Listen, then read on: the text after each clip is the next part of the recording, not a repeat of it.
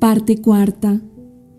Conocimiento de Jesucristo, días 27 al 33 de nuestro caminar en preparación a la consagración total a Jesús por María, Nuestra Señora, Madre de todas las gracias, quien desata los nudos de nuestra vida personal, de nuestro lazo conyugal y en nuestra familia y con la intercesión de nuestro amado San José.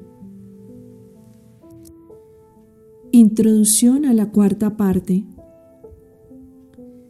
Actos de amor a Dios. Acción de gracias por las bendiciones de Jesús.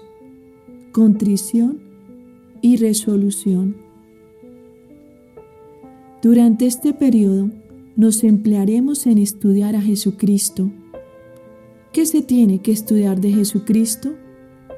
Primero, el hombre Dios, su gracia y gloria, después sus derechos en el dominio soberano sobre nosotros, ya que habiendo renunciado a Satanás y al mundo, tomamos a Jesucristo como nuestro Señor. Segundo, su vida interior, las virtudes y los actos de su sagrado corazón su asociación con María y los misterios de la Anunciación y la Encarnación durante su infancia y vida oculta en la fiesta de las bodas de Caná y en el Calvario.